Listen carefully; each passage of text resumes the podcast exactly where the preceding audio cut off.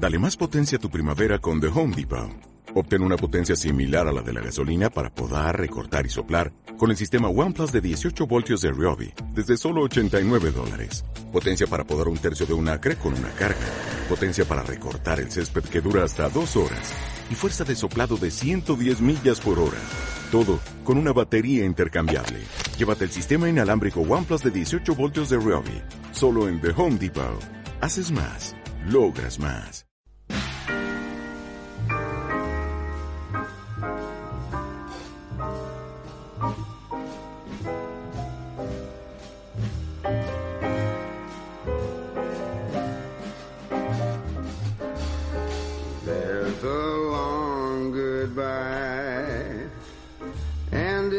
Happens every day when some passerby invites your eye to come her way. Even as she smiles a quick hello. Hola, bienvenidos a la cuarta temporada de Efecto Fin. Hemos vuelto, es el cuarto año que hacemos esto. Es el programa número 30 y vamos con una película que está arrasando, que está acumulando unas críticas increíbles y que tiene al frente a un tío que está entre los mejores actores seguramente de la actualidad, ahora hablaremos de ello, y que coge a uno de los personajes más icónicos de la historia y crea una película que nos va a llevar como mínimo la siguiente hora para intentar desentrañarla. Y estoy muy contento de volver, estoy muy contento de que sea con esta película y estoy razonablemente contento de que hoy me acompañe un tipo que no ha traído maquillaje y aún así da mal rollo mirarle, David García Macheyevsky. Bueno, buenos días, Pablo. Ahí está, el tío un año más. Yo sé que escucharme va a ser un suplicio para mucha gente y sobre todo para ti este año. Para mucha gente. Para mucha gente que nos escucha. Yo Tienes sé que haters. Tengo haters por todos sitios, sobre todo en las redes sociales. Anda. Y bueno, este año hay gente nueva y todavía no nos conocen. Y ni conocen tampoco nuestros debates en torno a ciertos Y eso que se han ahorrado, son- también te digo, se, David. han- se lo han ahorrado, pero Sí. ya, ya, lo, ya lo sufrirán, ya lo padecerán. Y también ha venido un tío que ha descubierto que su vida es una comedia, Raúl González. Hola, ¿qué tal? ¿Qué, qué tal con tus cosas? Muy bien. ¿Sí? Desde que descubrí lo de la comedia, Lo de la comedia, ¿verdad? el Joker me abrió los ojos. ¿Es verdad que hay gente que no te entiende y le das cartas explicando lo que te pasa? Sí, Como el señor este, le das una tarjetita así, ¿sabes lo que te sí, digo? sí, no? sí, sí. Y luego no la devuelven nunca. ¿eh? Es verdad, ¿eh? Y luego hay que ir a, a imprimir más. Bueno. Eh, también ha venido una persona que, al contrario que el personaje de Robert De Niro, sí va a poder despedirse. Hola, Mireya López. Hola, ¿qué tal, Pablo? No, ¿qué tal tú, Mireya López? Pues yo muy bien, con muchísimas ganas de hablar de, de la película. Que ¿Dirías que hoy está todo óptimo? Sí, Sí. Ahí está. Vale. Y tenemos novedades, esperamos que haya tomado su medicación Nacho de Górgolas, muy buenas. Hola, muy buenos días. ¿Qué tal, hombre? Muy bien, muy bien. ¿Sí? Un poco nervioso, pero con ganas de empezar. Y ha llegado con unas tijeras ensangrentadas en la mano Jorge de Paz. Sí, hola, muy buenas. Las tengo aquí debajo de la mesa. Sí, Espero verdad no tener que ¿eh? usarlas. Venía- Espero- Bueno, sí, me tengo que defender. Y a los mandos detrás del cristal, por su seguridad, Marta Gómez, ahí está también. Y yo, Pablo Núñez Noriega, pues que, pues se queda sentido a todo esto, ¿no? ¿Para qué negarlo? Bueno, a veces. Eh, ¿Qué tal vuestras cosas? ¿Qué tal, qué tal así en general? Muy bien, muy es una, una pregunta general. De empezar temporada. Sí. Este año vamos a tener mucha chicha, eh, yo creo. La cuarta, eh, ojo. Vamos a tener muy buenas pelis. Yo estoy en un año de abstinencia cinematográfica, fíjate. Empecé enero con un ritmo de 40 películas mensuales y desde entonces no he vuelto a ver una. Desde enero. Desde enero casi. Hombre, Estoy, bueno, he visto- el visto Joker claro. por, por decencia, ¿no? Hacia el Pero, pero, ¿por, qué, ¿por qué os gusta adelantar de lo que vamos a hablar antes de que yo lo presente? Pero vamos a ver, está ya presentado. Ya, ya, bueno, pues nada. Bueno, la gente también ha visto el título, sabe de lo que vamos a hablar. Exactamente, yo creo que, que la gente no es tan tonta. Bueno, os recuerdo que todos nuestros anteriores programas se encuentran en iVoox, en iTunes y en Spotify, novedad 2020, ojo, eh, eh, que también se nos puede escuchar eh, los martes a las 10 de la noche en Inforadio y que estamos en Twitter, arroba el efecto fi, en Instagram, arroba efecto fi en, y en Facebook también. Y vamos con la película, vamos con Todd Phillips, un señor que ha hecho Starsky Hatch, Resacón en Las Vegas, Salidos de Cuentas, y de repente, con esta película pega un cambio radical respecto a todo lo que había hecho anteriormente, arrasa en Venecia, consigue unas críticas increíbles, y esa película es Joker.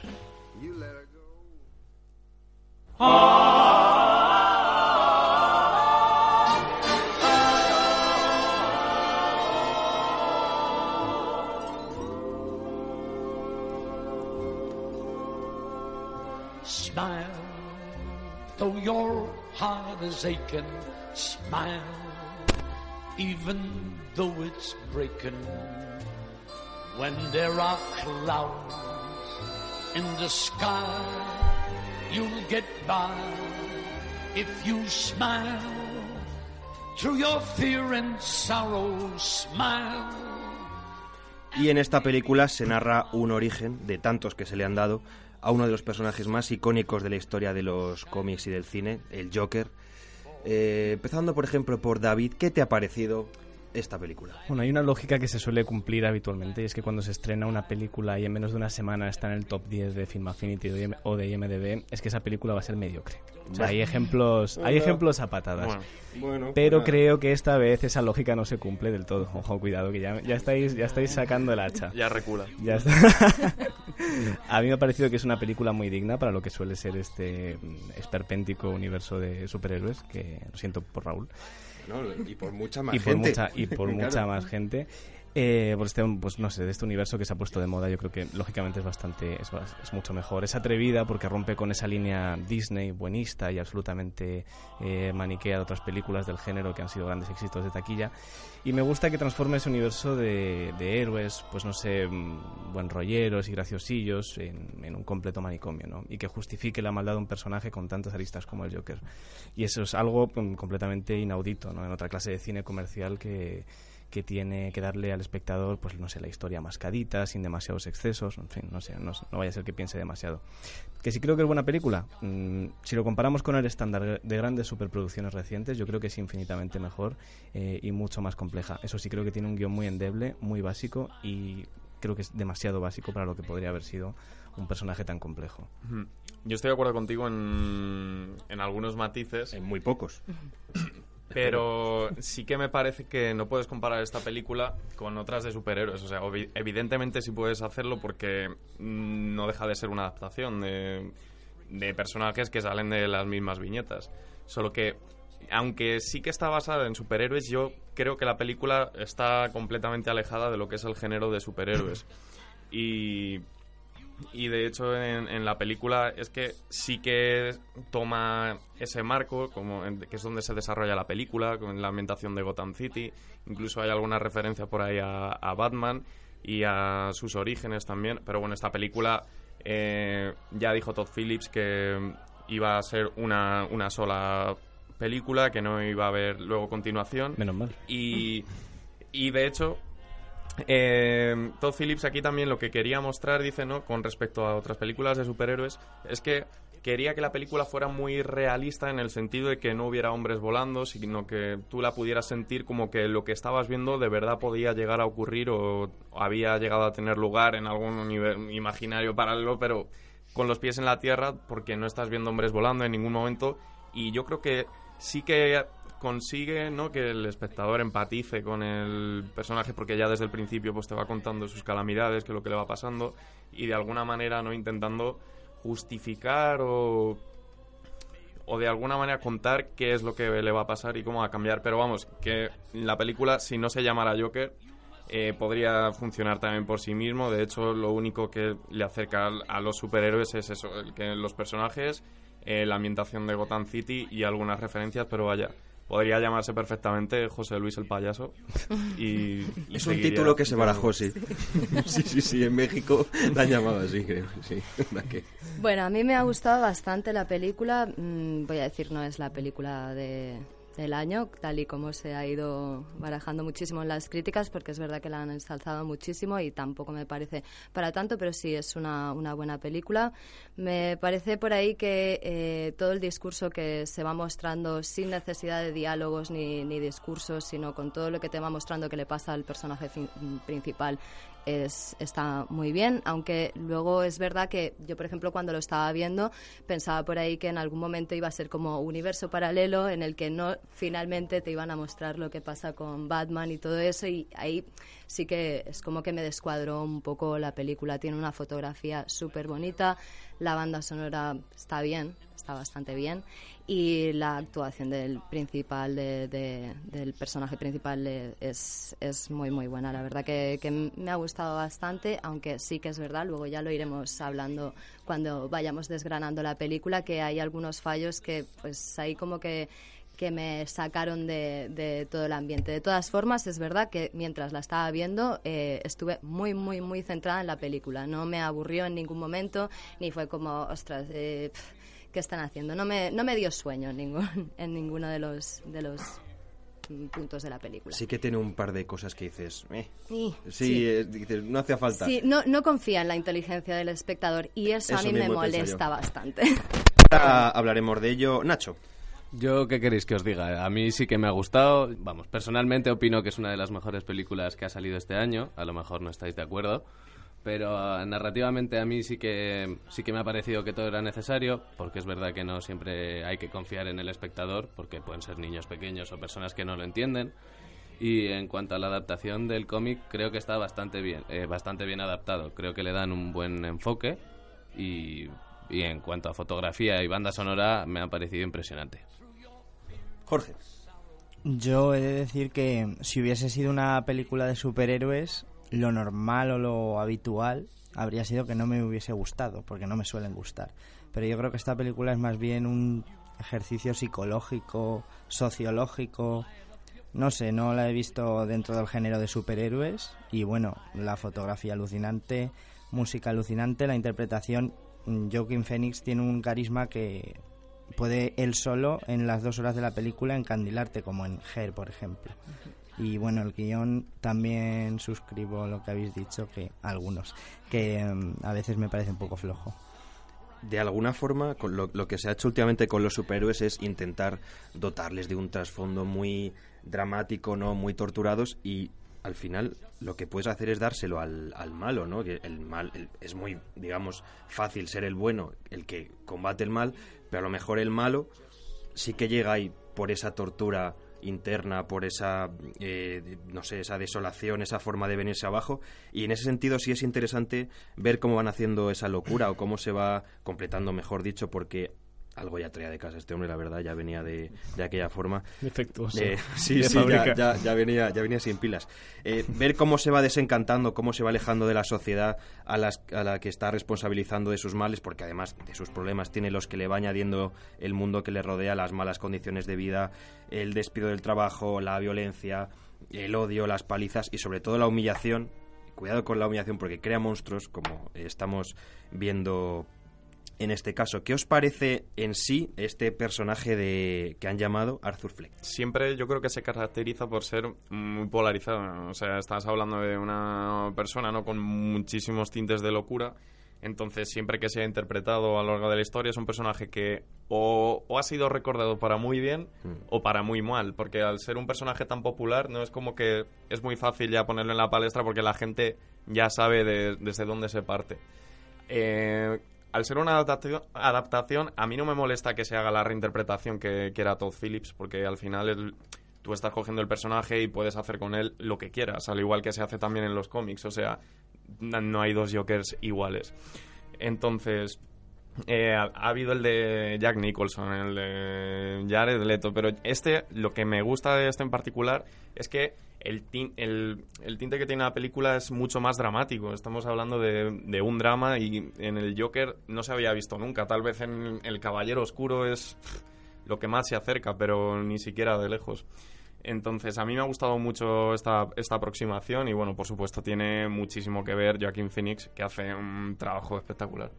El, el- el papel que, interpreta es súper bueno, pero además es eso, es como un personaje muy icónico, que es lo que estamos hablando casi desde, desde el principio, y está muy bien el cómo te, te va metiendo en la piel de, de- del Joker, cómo te va eh, narrando absolutamente toda la transformación de esa persona. Me gusta bastante cómo, cómo trata, pues eso, socialmente eh, los, los problemas que, que conlleva, ¿sabes? El, el ser el tener cualquier tipo de problema mental o trastorno mental para la para la sociedad y la verdad que es mm, yo durante toda la película había momentos en los que pensaba que luego habría un después de cuando se, se transforma pero no ya ahí es como que casi que termina la película y te das cuenta de que toda se ha basado en detallarte eh, todos los puntos por los cuales el Joker termina eh, convirtiéndose en quien se convierte.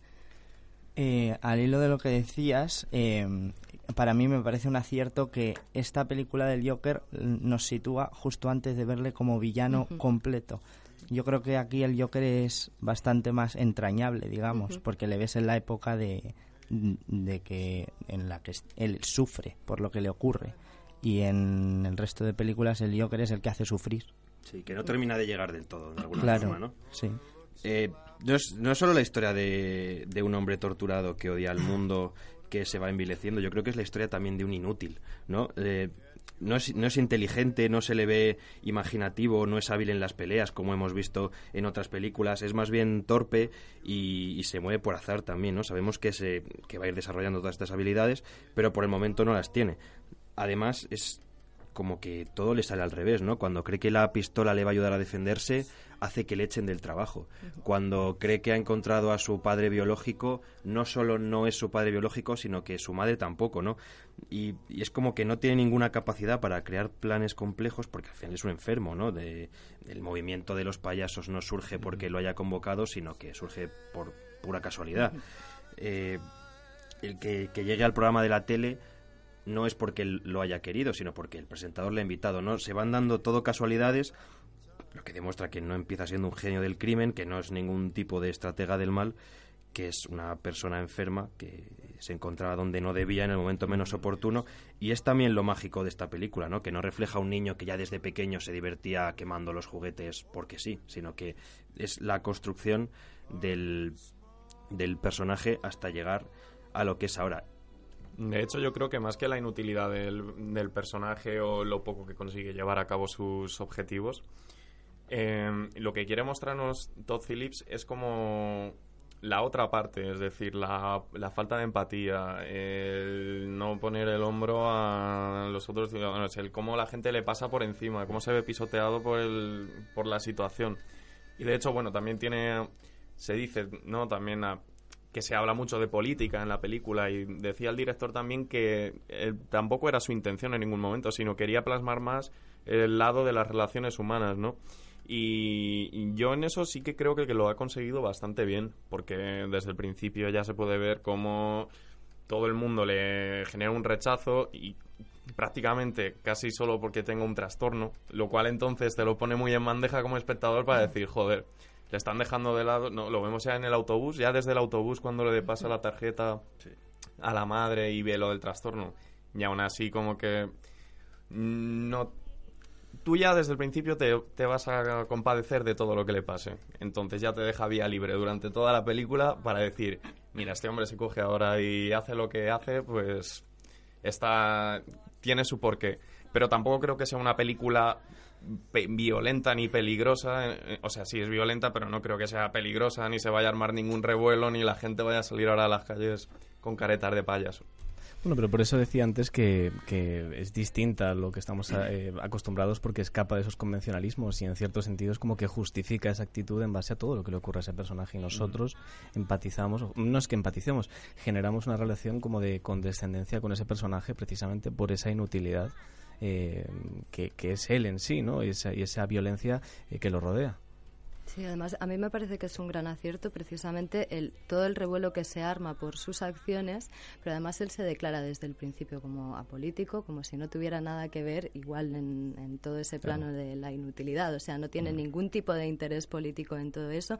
Y otra cosa que me parece un gran acierto es eso, el, el no sé si os, os pasó que yo el Joker cuando lo he visto en otras películas, pues sí, podías ver un pasado perturbado, pero nunca podías llegar a imaginar que los problemas mentales que ya tenía de serie y que, que, bueno, pues el quitarle la medicación y todo lo que le va, además de todos los hechos que le van pasando, es lo que finalmente hace que, que se quiebre. O sea, yo más en, en los otros personajes que había visto en otras películas era como una persona con una infancia dura y, y ya, sin meternos dentro de, de los trastornos que, bueno, que por ahí se pueden llegar a entender eh, dentro de- del personaje que, que interpreta. Y en, en eso es eh, tiene mucho que ver, por ejemplo, con Taxi Driver, ¿no? que se ha nombrado mucho, esa, ese camino de ascensión hacia la violencia con arrebato final. En, en Taxi Driver, por ejemplo, sí que ves la prostitución, la sucia de las calles. En, este, en ese sentido es una película, digamos, más eh, suave, pero ves a unos chavales persiguiendo, robando, dando una paliza a un tío simplemente porque sí, porque no hay ninguna moral que, que, les diga esto no está bien hacerlo, ¿no? O ves a unos tíos de Wall Street que entran borrachos a un tren, empiezan a tirar patatas fritas a una chica y dan una paliza a un payaso simplemente porque no eres un tío importante como nosotros, ¿no? Y hay, muchas veces hay en, en películas que cuando te ves todos estos sucesos que van pasando uno tras otro que dices se ven forzados. A mí al menos en esta no me ha parecido forzado. Y mira que es uno tras otro, tras otro, que puedes decir, eh, hay veces que es eso, que lo ves y dices, es demasiado, no, no podría ser que a una persona le sucedieran tantas cosas. Sin embargo, lo estás viendo y es como, es que me lo creo, o sea, es el que te vayan pasando, pues eso, eh, la paliza de los niños en la calle, los borrachos, eh, lo de, luego la madre, etcétera, me, me parece súper creíble toda esa parte. Yo he de decir que eh, es cierto que la mayoría no me parecen forzados, pero hay uno en concreto que es cuando se le cae la pistola, que no me terminó de convencer. En el hospital. En el hospital. En el hospital, sí. cuando se le cae la pistola dije, ¿en serio? ¿Se sí, le cae la, la, pistola? la lleva un poco mal guardada, es verdad que sí. Me sí, pero un es un poco- tío A mí, que no por ha ejemplo, llevado nunca nunca se me un ha caído arma. la- Claro, también. Y yo tampoco y no se me ha caído nunca. Y estaba bailando ahí. Pero, pero muy concentrado mira, ahora que lo dices, esa escena nos recuerda un poco a, en El Caballero Oscuro cuando el Joker vuela al hospital, que también está vestido de médico. ¿No puede ser como una especie de referencia? ¿No? Mm, no. Bueno, al, al no tener nunca razón, eh, pues ¿qué vamos a hacer? Otra cosa que quería contar de este personaje es lo que hace... Qué, qué fácil es con vosotros a veces, de verdad. Es lo que hace referencia a la madre y al origen que nos está planteando, que de alguna forma te hace ver como que la madre, que luego también está un poco así de la cabeza, le, le hace ver que eh, Thomas Wayne, el que es el padre de Bruce Wayne, es como su padre, ¿no? Entonces te está planteando una cosa que está guay, que es como que Joker y Batman son hermanos, ¿no? Y entonces es como, sabiendo las personalidades que van a tener después, como que son la, la, la misma moneda en, en sus dos eh, caras, una la luz y otra la oscuridad y la locura, pero luego no, luego resulta que es adoptado, que me gusta incluso más, porque es como ni soy tu madre, ni este tío es tu padre, ni sabemos de dónde has venido, simplemente has Mm. aparecido aquí y no sabemos eh, tu pasado, ni sabemos nada de él, ¿no? Pero es que precisamente esos giros de trama eh, son lo que acaban generando confusión en la película, porque no se siente natural. Creo que es una mera un, un giro dramático para intentar generar una tensión que ro- luego realmente no culmina en nada. Yo creo que habría sido mucho más eficaz eh, no haberse no haber dado tantas vueltas en torno al origen, a la madre, a todo este rollo, y simplemente haberse centrado en el sufrimiento del personaje en sí. A mí esa parte me gustó bastante, porque hay un momento que es eso, que cuando ya cabe la posibilidad de que Batman y Joker sean hermanos, es como digo, vale, universo paralelo, ¿vale? Nos están contando una historia completamente diferente y cuando vuelve a dar el giro de que es adoptado es como, wow, ¿qué, qué, qué está pasando? A mí la verdad que, que son cosas que no esperas. O sea, al menos esa parte sí que me gustó, que son cosas inesperadas, que- que, que es como que constantemente te, te van pues haciendo ubicarte en otro lado. Mm, Yo el problema que tengo con esta subtrama es que el- probablemente el personaje que menos me guste de la película es el de Thomas Wayne. Porque lo veo Sí. como que habla muy a necesidad de lo que quiere el guion. O sea, no lo veo para nada natural. Como que siempre está actuando porque la película quiere que pase esto. Entonces, es lo que más me cogea de esa subtrama, porque no sé, tampoco voy a hacer aquí lo que tendría que haber hecho ni lo no, pero sí que me pareció que eso estaba un poco flojillo. No obstante, sí que me gusta el giro de la adopción porque también la película, sabiendo que se parte en, en- tres actos, es me parece uno de los catalizadores para pasar al tercero, que es cuando ya hasta a su madre, que es como lo único que tiene, lo que la única persona con la que tiene una relación desde el principio de la película, la cuida, baila con ella hasta en algún momento y de repente ves que por lo que está pasando le está asesinando con un cojín en la cama de un hospital. Entonces, Mm, no diré que es lo mejor de la película porque tampoco me lo parece, pero sí creo que es necesario para con lo que quiere el guion. pero de alguna forma, bueno, lo de la madre es como el, el último pilar que sustentaba su vida, ¿no? Y que ya se, se viene abajo y se derrumba todo.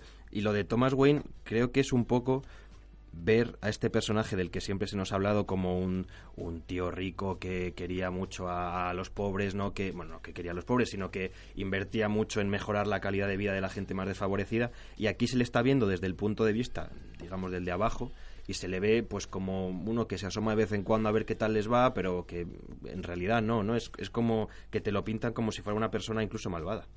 De hecho, el personaje de Thomas Wayne yo creo que está inspiradísimo en Trump.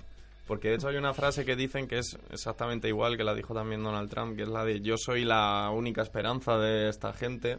Y de hecho se le ofreció también este papel a Alec Baldwin, pero dijo que no lo quería hacer porque no quería verse ya en el cine como siendo el imitador de Trump oficial. Eh, no sé si queréis eh, contar algo más de la madre o de personajes secundarios. Por ejemplo, los eh, Murray Franklin. Hay que hablar del personaje de Robert De Niro. Sí, ¿no? sí. Sí, que- no lo hemos nombrado aún. Y, ¿Verdad? joder, me, me parece importantísimo. No, que esté aquí también sabiendo las inspiraciones que tiene la película, partiendo de Taxi Driver y demás. Y eres como el personaje que Joker siempre hubiera querido ser. Entonces, me gusta mucho que choquen ellos dos y que finalmente se acaben encontrando y que no sea como él se esperaba, porque él pensaba pues que le iba a decir, ven a mis brazos, eres el hijo que me hubiera gustado tener, y sin embargo le coge y le humilla, y, y bueno, también otro de los puntos de ruptura. Está, esper- está esperando que el tipo al que él admira sea el que le diga, oye, qué bien has hecho esto, porque no se lo va a agradecer nadie más, ¿no? Claro. Y, y es, es, bueno, un poco el, el típico presentador del late night americano al que lleva siguiendo desde pequeño. Y, y hay mucho del rey de la comedia también, de Scorsese Sí, en sí. esta película. Eh, lo, lo único que me, me gusta mucho cómo es al revés, ¿no? En, en El Rey de la Comedia es Jerry Lewis el, el- el presentador famoso, el conocido, y Robert De Niro, que es eh, Robert Papkin, es el que quiere ser él, ¿no? Y, de y en esa película acaba siendo Robert De Niro famoso por una serie de, de- cosas que lía. Y, y es como si, porque si te fijas, los movimientos son iguales, ¿no? Cuando está eh, presentando, cuando está leyendo el teleprompter, cuando está delante del público, los movimientos son muy similares con los brazos. Es como si ese Robert Pumpkin hubiera avanzado su carrera hasta llegar aquí, ¿no? Y fuera eh, Joker el que ahora quiere, él quiere seguir sus pasos, ¿no? Y, y a ver, ¿qué más tenía? Ah, la, la vecina, la vecina Sofía. Uf, Ojo, mira, eh. lo mejor Cuidado y lo con eso. peor. Lo Porque- mejor y lo peor, ¿eh? Sí, o sea, llevo hablando un rato, quiero escuchar otras opiniones, pero... Es verdad, David hace un rato que está callado y yo creo que puede estar tramando alguna cosa. Puedo estar tramando algo, pero todavía no lo vais a saber. Anda. Vale, pues vamos con ¿Tienes, la vez. ¿Tienes una sorpresa? Tengo una sorpresa debajo de la mesa. e- eres como la pistola esta que dispara una Sí, banderita de bang. Exactamente. Un poco. Vale, pues eh, ¿queréis decir algo de personajes secundarios más del Joker? Bueno, yo quería decir que en esta película eh, a Joaquin Phoenix también le vemos a- eh, un acto similar con otra película que tiene, que es Gladiator, que si os fijáis, a la madre también la asfixia como hace cuando él mata a su padre Marco Aurelio. Oh, Entonces, verdad. eh, o sea, no estoy diciendo que tengan conexión ninguna, pero que me parece una curiosidad bastante interesante de este personaje que ya lo había hecho antes. Ojo que hay una cantidad de conexiones que fliparíais, porque sale en, en... En realidad nunca estuviste aquí, sale el niño que hace de Bruce Wayne también. Y, y en esa, y esto ya es demasiado, en esta peli sale el personaje que hace de Falcone en la serie de Gotham. O sea, es, es un... En fin. Rápidamente Sí, sobre la vecina. Podría haber sido eh, algo buenísimo para hacer al espectador sentirlo engañado durante toda la película. Y que lo que estaba viendo era una rayada y al final con la sobreexplicación y, y el volver a exponer de nuevo y tener que decirle a la persona lo que está viendo en una película con la ambición que esta se supone que tiene que tener y que incluso se ha llegado a llamar cine de autor y demás, es que me parece que te lo cargas porque Yo creo que eso nos ha fallado un poco a todos. ¿no? es que Sí, es es además eh, no, no es necesario, dices, es que lo, lo consigue con las propias imágenes, Mm. en el con una frase, el creo que te has equivocado Sí, de yo casa. creo que lo entendió todo el Todos mundo. lo Es que sabíamos y es como, ¿por qué no confías más Sí, en es nosotros? tratar al espectador como si fuese idiota. Y además que es una sí, más totalmente. 18. O sea, es que estás dando por hecho ya que quien la va a ver, pues ya tiene... Bueno, hay de Oye, todo, no ¿eh? sé, te iba a decir que a lo mejor la gente realmente necesita una explicación Bueno, pues no sé, mira, ya- si la tienen que ver otra vez y luego ponerla en un top de Yahoo, películas más difíciles de la historia, como pasó con Origen ese día, que también estaba muy sobreexplicado, pues ya está. En fin. Pero, pero en esto de la vecina también veo un poco de Taxi Driver, ¿no? Porque es el, el personaje como inexperto en, en relacionarse con mujeres, que no sabe muy bien cómo acercarse, que intenta ser educado e intenta ser incluso romántico y lo que es es un torpe y es prácticamente un acosador que también está contando una especie de historia de acoso, ¿no? Porque se acerca a ella pensando que eh, su cabeza está siendo divertido, eh, le, le ríe los chistes, se, se hace gracia por el pasillo y luego lo que hace es que se acuerda en su casa y le dice, oye, pero ¿y tú de dónde has salido, no? Pero también estoy un poco en eso, que Mm. ahí quizá eh, podía haberse ahorrado esa parte. Me parece que está muy bien hecho este tema porque sí que es verdad que parece creíble que ellos dos estén juntos al principio. Sí. Porque ella tiene algo que, no sé, parece creíble que le guste el Joker. Porque yo creo que en el fondo nos gusta a todos el Joker. Nos parece Sí, que, que a, que a lo mejor, a lo mejor está con la hija que, que como que también lo está pasando mal y ve como un reflejo de otra persona que no lo está que lo está pasando mal y se atraen pero pero al final por lo que sea pues no y luego hay una cosa ahora que hemos hablado de los personajes que me gusta muchísimo que es cómo van muriendo uno tras otro Eh, que es como todos a toda la gente que he ido teniendo cariño a la madre al presentador a la vecina que no queda claro pero se aleja como que parece que sí eh, no sé, a todo el que de, de alguna forma le ha tenido cariño y le ha fallado, se lo quita de medio. Y ahí es un poco donde el Joker rompe el cascarón un poquito. Claro, es que decías eso, es todo el que le ha tenido cariño. Pero a la vez también es todo el mundo que le ha traicionado, Sí. le ha decepcionado. Entonces, porque su compañero de trabajo amigo, pues le se chivó, ¿no? De que tenía el arma y de que se le había pedido él que se la comprara. Su madre le ocultó lo de la adopción y encima trastornos que tenía él ahora eran también por su culpa antes. El Thomas Wayne, cuando se lo encuentra de cara, pues si le pega un puñetazo directamente, o sea. Y luego eh, el personaje de Robert De Niro, pues lo llama para cachondearse de él. Entonces, sí que ahora, viéndolo en perspectiva, tal vez sí que todos los personajes estén como todo con la marea muy a favor para que se den las circunstancias. Vamos a ver, el guion en todo Pero- momento está jugando, ahora que estáis hablando de esto, el todo el momen- en todo momento está jugando al desconcierto. Entonces tú no sabes realmente qué es lo que es real y lo que no. Y de en todo momento lo que está introduciendo precisamente con esta subtrama del personaje de la vecina es que lo que él está experimentando mm, en, en su propia carne y socialmente Ujú. es que todo lo que está viviendo es una paranoia. Y entonces luego resulta que el tema del encontronazo con este presentador, que yo en, cual- en todo momento mm, evidente hasta el final que era mentira y al final resulta que es cierto. El- la trama de la mujer era clarísimo desde el principio que también era algo que, pues en fin, que era producto de su imaginación.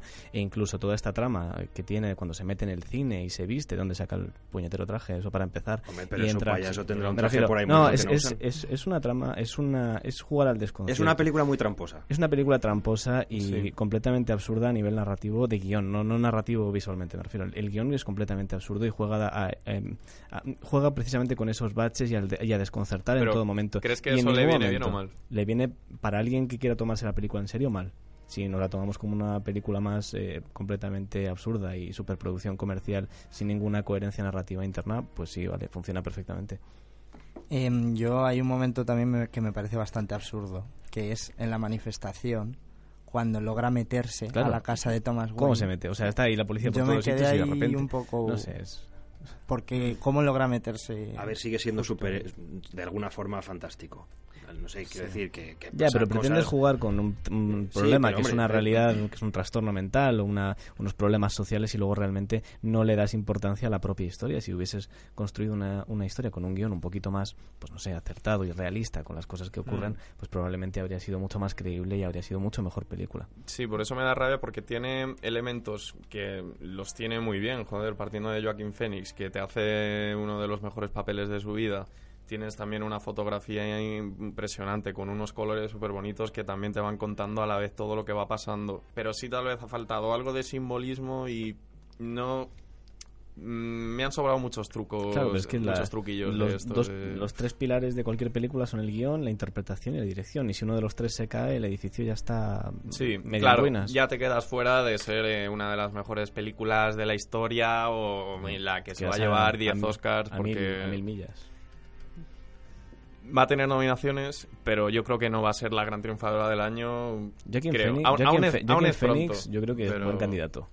aún- Joaquin Phoenix aún, aún quedan candidato. cosas por ver. Yo espero de Irishman, Sí. que yo creo que también tiene mucho que decir aún, pero vamos a ver. Y una cosa, una cosa que ha generado todo este, este boom de la película es, no, no sé si es que de alguna forma no se esperaba mucho porque es como, bueno, una peli más de superhéroes y de repente le empieza a gustar a mucha gente.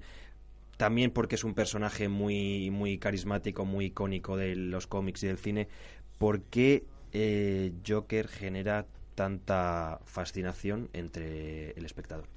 Bueno, yo, yo, creo que la ciencia dice que, las emociones sociales del ser humano se basan en el egoísmo y en el altruismo, ¿no? Y, esos dos, eh, los, los, egoístas y los altruistas, son aquellos esquemas o arquetipos en torno a los que se han construido algunos de los grandes personajes de la historia del cine. Por ejemplo, eh, no sé, Atticus Finch en Matar al Ruiseñor, que era como el paradigma del, del, buen tipo, o Nate Fisher en A dos metros bajo tierra. Eh, son personajes con los que se puede empatizar y, se les entiende, son justos, ¿no? Son personajes justos, lo que llamaríamos buena gente.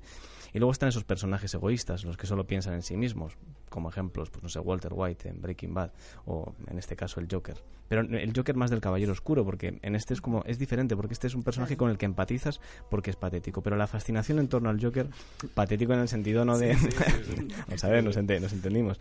Y estos personajes egoístas nos atraen precisamente por su maldad, porque ignoran los convencionalismos sociales. Y el, no sé, a mí me parece fascinante, ¿no? Porque el ser humano se siente atraído por estos dos perfiles tan contradictorios. ¿Qué pasa? Que el personaje altruista, el que es bueno porque sí, resulta muy atractivo porque es como a nosotros nos gustaría ser realmente, es como una proyección de nuestro concepto máximo de bondad. Y por el contrario, el malvado resulta atractivo porque todos tenemos dentro de nosotros, digamos, esa parte primitiva eh, que ha sido pues reprimida por, no sé, por el entorno sociocultural, el entorno educativo en el que nos hemos desarrollado. Entonces vemos a un ser terrible como el Joker y nos sentimos atraídos porque refleja, eh, digamos, esa parte de nosotros que, que no hemos podido ni realmente querríamos ser. Pero digamos que sirve como de liberación de esa, de esa parte nuestra que está, digamos, oscura. No, nosotros no somos violentos, ¿no? Pero en el final Bueno. de Érase una... Bueno, algunos somos violentos, pero me refiero, el, el final de Érase una vez en Hollywood es muy liberador. Nosotros no, no tiraríamos... No voy a contar nada, pero es liberador. O sea, y es que he visto aspavientos Es que- por es aquí. que digo, no, cuentes. Sí, sí, sí, No, sí, sí. Iba, iba a decir algo y mejor... No, no tenía nada más para decir, pero bueno. Y, en- en- y con esto acabo, no, no quiero, ¿cuál es la tesis? Yo creo que la fascinación por el Joker viene precisamente porque es como ese diablillo malo de nuestra conciencia, ¿no? Es, es gracioso, es misterioso, su maldad está ciertamente justificada por, por la vida que ha tenido, eh, pero al mismo tiempo lo admiramos por atreverse a liberarse de esas ataduras y ser libre para ejercer el mal. También decir rápidamente que es curioso, es un personaje que da muchísima chicha al Joker, porque tiene a, ni- a nivel interpretativo, al ser tan polarizado, tiene muchísimo juego y un buen actor bien aprovechado el personaje le puede dar mucha vida. Entonces, que Heath Ledger, que ganó ya el Oscar, sería curioso, ¿no? Que también ganara el Oscar ahora, Joaquin Phoenix también por el Joker, porque ya sería un personaje multipremiado, no Pero- sé, ha pasado pero antes vivo- pero vivo. Sí, ya. ¿Es posible? Hombre, Pero- eh, Vito Corleone también. Pero a ver, el padrino es el padrino. Ah, bueno, claro. Sí. En El sentido padrino de- no es de- el Joker. De personaje, no es eh, el padrino. No has visto ocho adaptaciones del padrino. Eh, bueno, dos personajes. Vale. Eh, Mireia. Eh, yo ahí es- sí discrepo un poco en cuanto a la maldad. No, no he llegado a ver, sé que va a sonar un poco extraño, pero no he llegado a ver malvado al Joker en el sentido de, es que, tío, mira toda la sociedad, mira todo el entorno que tiene, mira el lugar en el que crece, la familia. O sea, yo creo que el, el entorno hostil y, la maldad está toda eh, por la parte de fuera y que cuando se ve eso, el trastorno mental que tiene, el desamparo de la seguridad social a la hora de darle un medicamento que al final es lo que le va a permitir que no se transforme en, en lo que se termina transformando. Me parece que eso es- está muy bien conseguido porque es como, sí, es muy malvado todo lo que hace y está muy trastornado, pero todo justificándose en es una persona con problemas mentales, desamparado completamente por la sociedad, por el sistema de, de seguridad social, por su propia madre, por todo su entorno, por los compañeros de trabajo. Entonces es como, ostras, es que no le termino de ver malvado, es como, eh, no, es una persona trastornada. Ahí podemos entrar en el debate de que es, que es realmente cuál Claro. es la causa de la enfermedad, Sí, no sí. si es el sistema o es el propio personaje, pero yo sí que lo veo como un personaje malvado.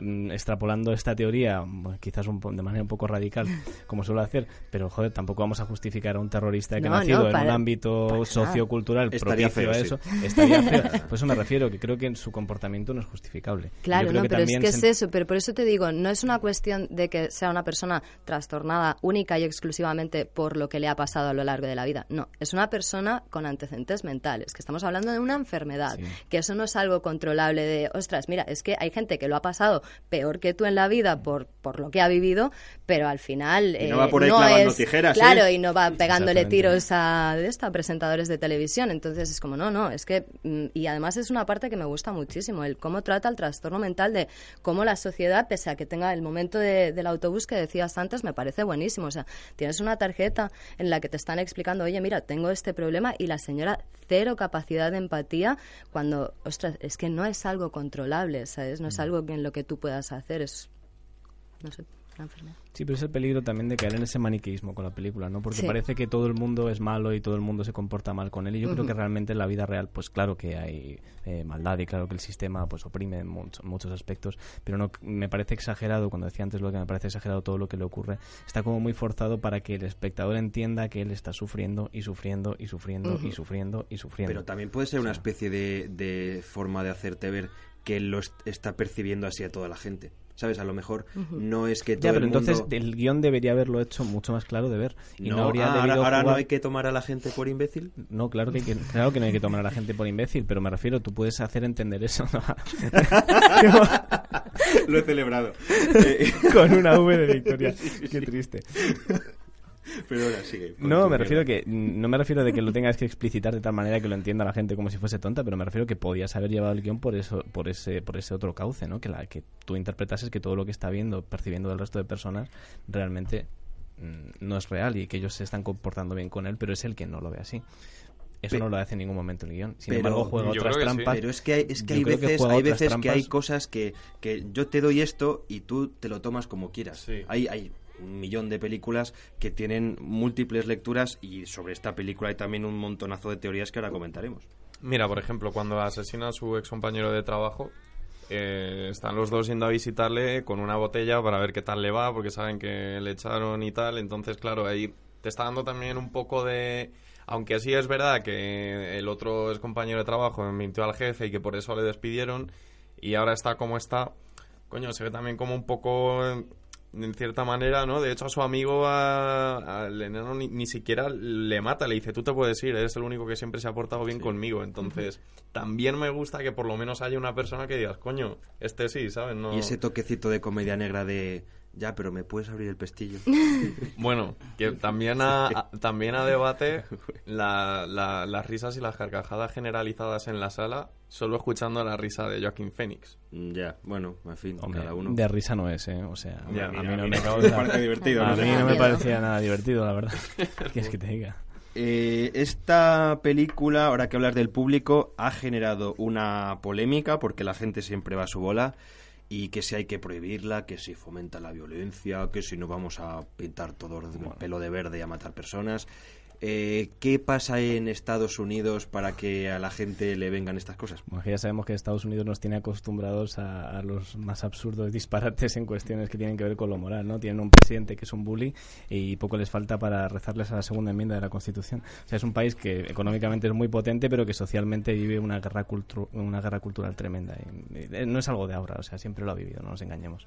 El caso es que ha habido bastantes grupos de presión que han tratado de no emitir la película en ciertos cines porque supuestamente hace apología de la violencia. Es cierto que es una película violenta, que puede llegar a ser desagradable y agresiva en algunos momentos, y que tiene ese componente de rebeldía contra el sistema que mencionabas tú antes, Raúl, que quizás no gusta a algunos sectores más conservadores, pero eso no en, absoluto justifica ningún tipo de censura.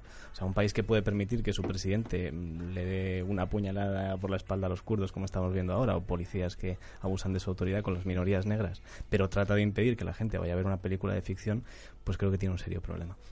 Pero bueno, últimamente parece que, que volvemos a esa etapa de, de puritanismo de principios de siglo, ¿no? Sí, como pasó, por ejemplo, la última tentación de Cristo, Claro. o que, sea. que la gente lanzaba pintura a la pantalla para No, pero que es- no se... que eso, eso viene de, de todos los, am- de Claro, todos sí, los sí, al ámbitos. es todo. que siempre es muy raro que no haya ruido por donde sea, sino por un lado o por otro. No, pero a mí lo que me Eh, resulta extraño es que muchas de estas cuestiones, eh, muchos de estos abanderados de estas causas sean hijos de aquellos que, de quienes participaron en la revolución cultural de los años 60, que precisamente buscaban derribar todas Sí, esas ver. barreras e imposiciones sociales. Si sería más fácil prohibir la escopeta que la película en Estados Unidos, pero que, que V de Vendetta ya en sus años fue como, oh, qué liberador esto, aquí el golpe a, a los poderes, y es como, no, no pasó nada, la gente se compró las caretas y ya. Y nadie, que- piensa, y nadie piensa que V de Vendetta esté fomentando ir a reventar el Parlamento británico. V de Vendetta es malísima, por Es favor. que, me no, no, pero, pero, pero a, a lo, a lo que voy, a lo que voy.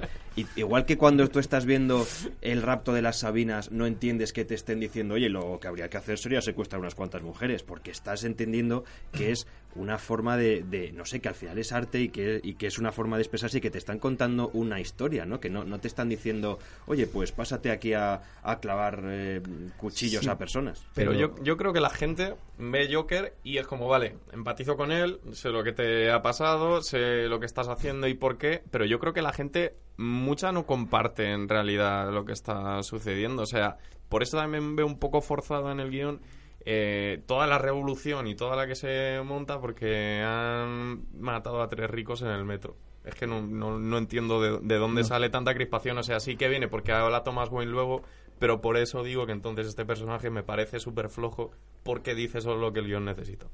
Para mí lo que está claro es que esta película sin las escenas de violencia duras no sería el espectáculo que es. Porque el momento, por ejemplo, de las tijeras y los dos compañeros de trabajo ahí, para mí es de los mejores de la película.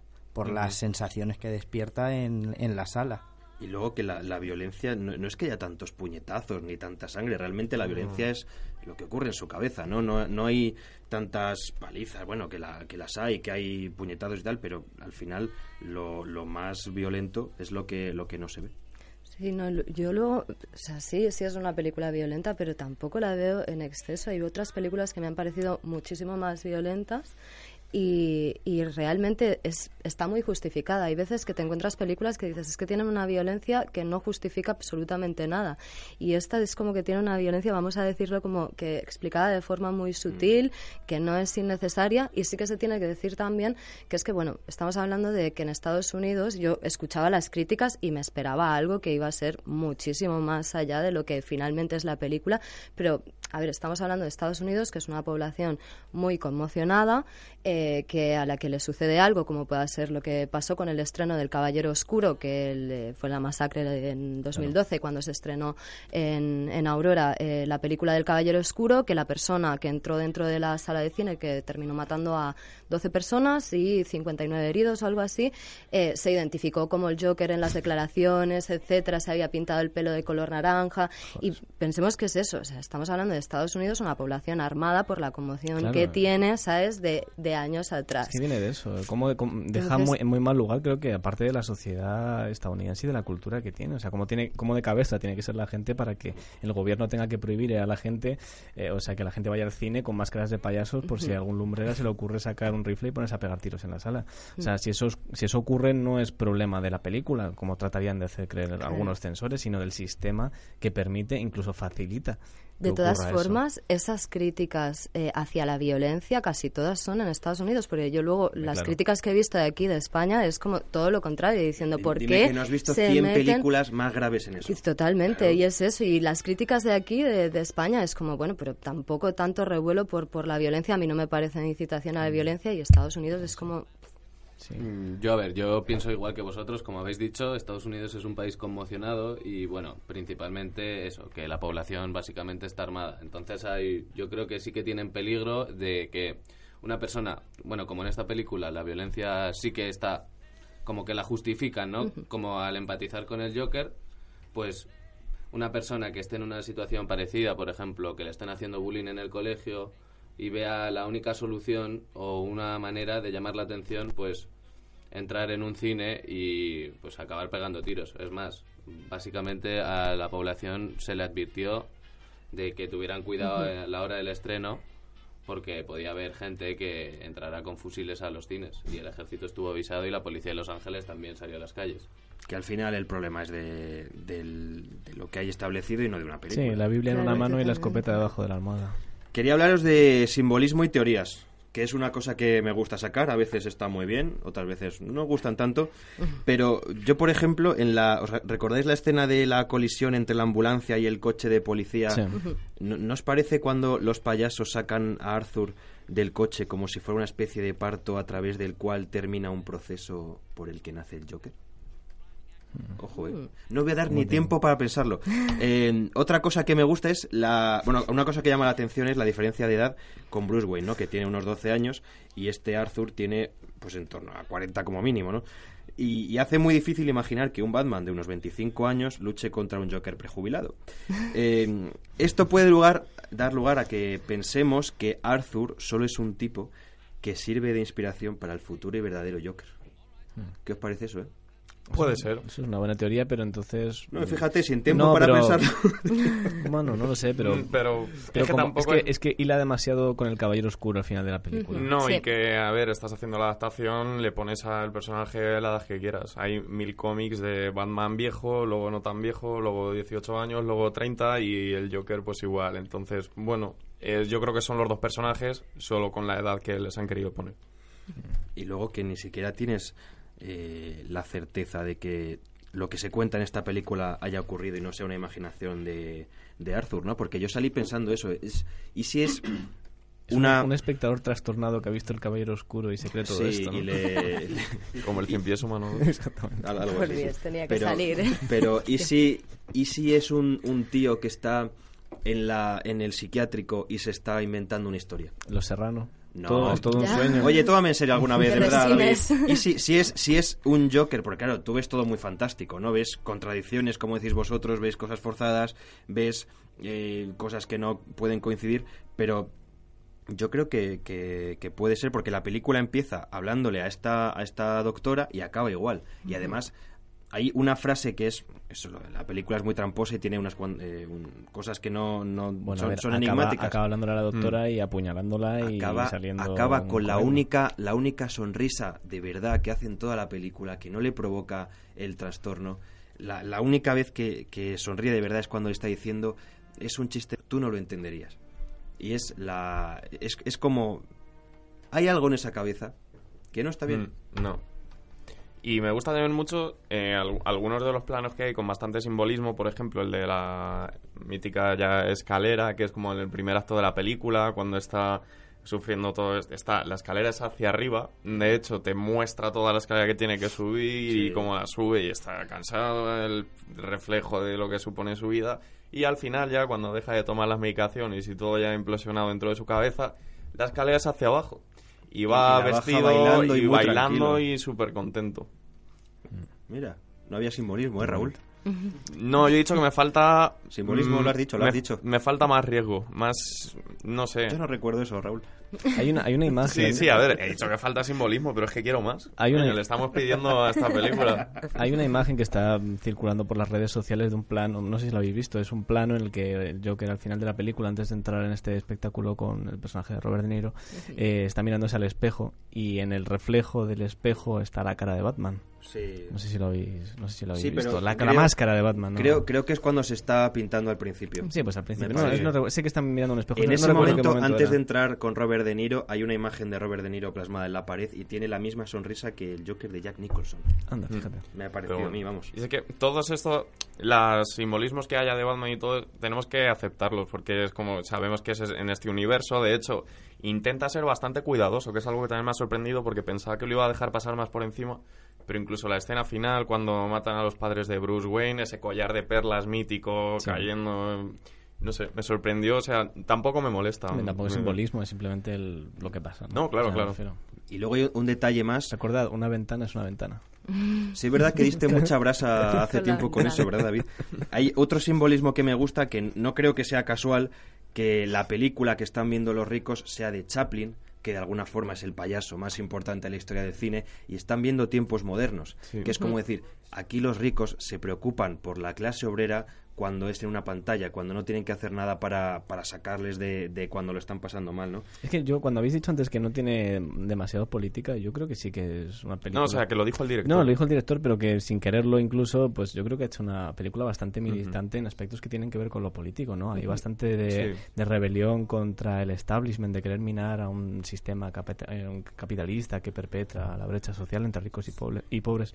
No sé, yo creo que, que, que de lo que trata la película es de esa silenciosa rebelión de esa masa desconocida a la que nadie pone cara ni nombre, de la que nunca se habla, pero que en cualquier momento puede estallar y, y llegar a movilizar a grandes multitudes.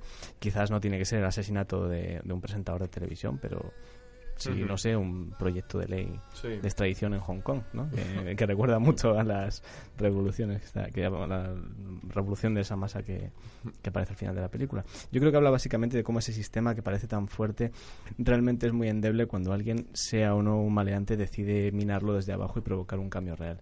Y por supuesto también habla del hastío de la gente pues con los políticos no y con, con el propio sistema no decía un crítico que esta que esta película era el caballero oscuro de la era Trump no pues bueno, aquí aquí puede verse representado un poco el hastío ¿no? de la población con los con los líderes políticos Por último, decir que hay mucha gente que me ha, ha hecho saber que estaban un poco disgustados con la película porque ellos querían ver una película del Joker, o sea, que fueran las dos horas, el solo tercer acto, que es ya cuando ha eclosionado, ya ha salido del huevo.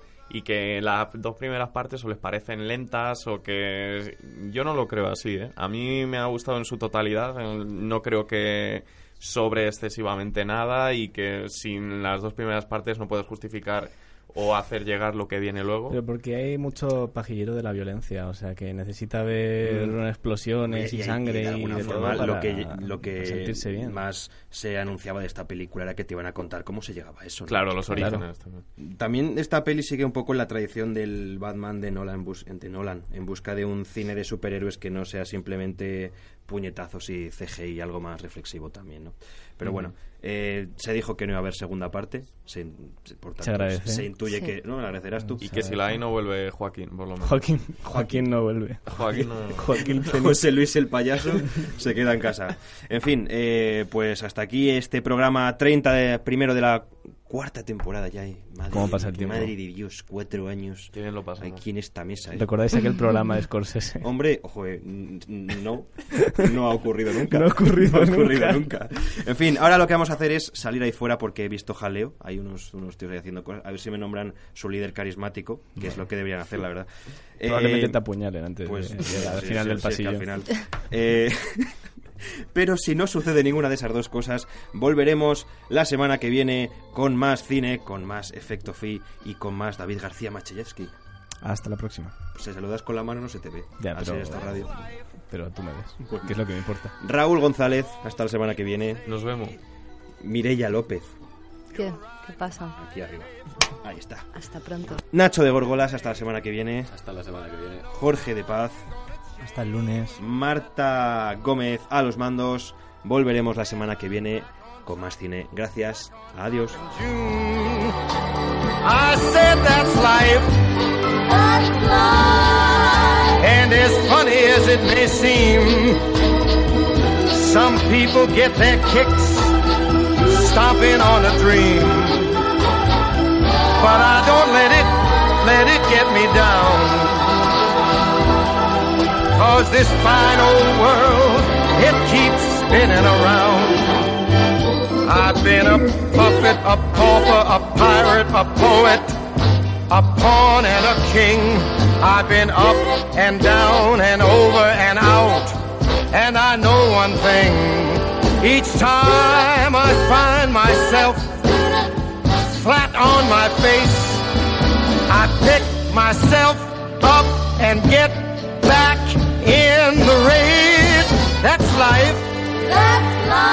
I tell you, I can't deny it. I thought of quitting, baby, but my heart just ain't gonna buy it. And if I didn't think it was worth one single try, I'd jump right on a big bird and then I'd fly. I've been a puppet, a pauper, a pirate, a poet, a pawn and a king. I've been up and down and over and out, and I know one thing. Each time I find myself laying flat on my face, I just pick myself up and get